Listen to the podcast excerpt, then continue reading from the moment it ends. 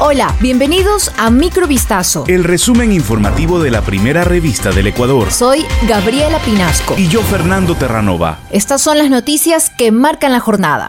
El gobierno se pronunció al respecto de las nuevas acusaciones que involucrarían en un supuesto entramado de corrupción a altos funcionarios del Ejecutivo y allegados del presidente Guillermo Lazo. Ocurre un día después de la comparecencia del periodista Anderson Boscan en la Asamblea Nacional, en la que entregó documentos sobre supuestos vínculos del gobierno con mafias del narcotráfico y que además profundizarían en una presunta financiación de dichos grupos delictivos a la campaña presidencial del presidente Guillermo Lazo. Los supuestos nexos se desprenden de un informe inteligencia elaborado el año anterior que hizo seguimientos y escuchas. Sin embargo, el gobierno dice que el informe era reservado y que el archivo fue decisión de fiscalía.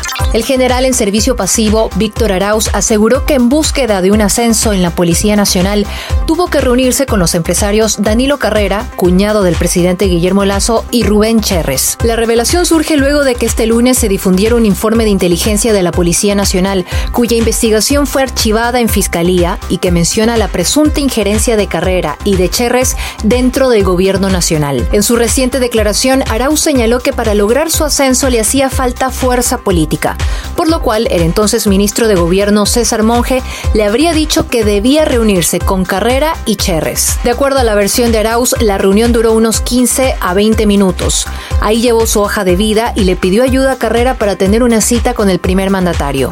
Alrededor de 200 testigos presentará la acusación particular en el caso del femicidio contra la abogada María Belén Bernal, cuya autoría ha confesado su esposo, el exteniente de la policía Germán Cáceres. Así lo dio a conocer este martes Jesús López, abogado de Elizabeth Otavalo, madre de Bernal, al acudir al complejo judicial donde se desarrolla la audiencia preliminar de presentación de indicios por parte de la Fiscalía y la acusación particular, con las que un juez deberá decidir si se abre juicio contra Cáceres o no. Los hechos ocurrieron en la madrugada del 11 de septiembre de 2022 cuando Bernal fue a visitar a Cáceres en la Escuela Superior de Policía al norte de Quito, donde éste la mató, presuntamente en su habitación, y después se deshizo del cadáver, que fue hallado 10 días más tarde en un cerro cercano al lugar.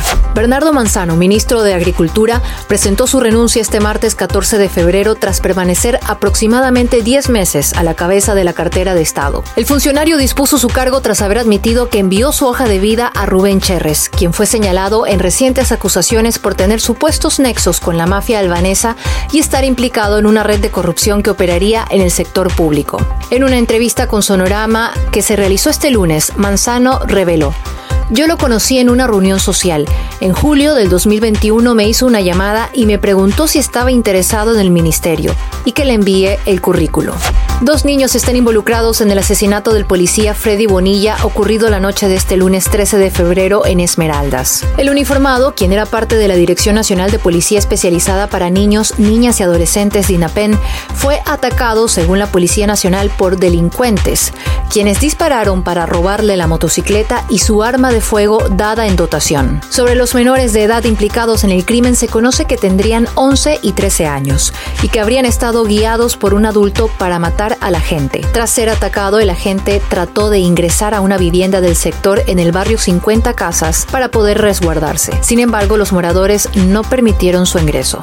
Esto fue Microvistazo. El resumen informativo de la primera revista del Ecuador. Volvemos mañana con más. Sigan pendientes a vistazo.com y a nuestras redes sociales.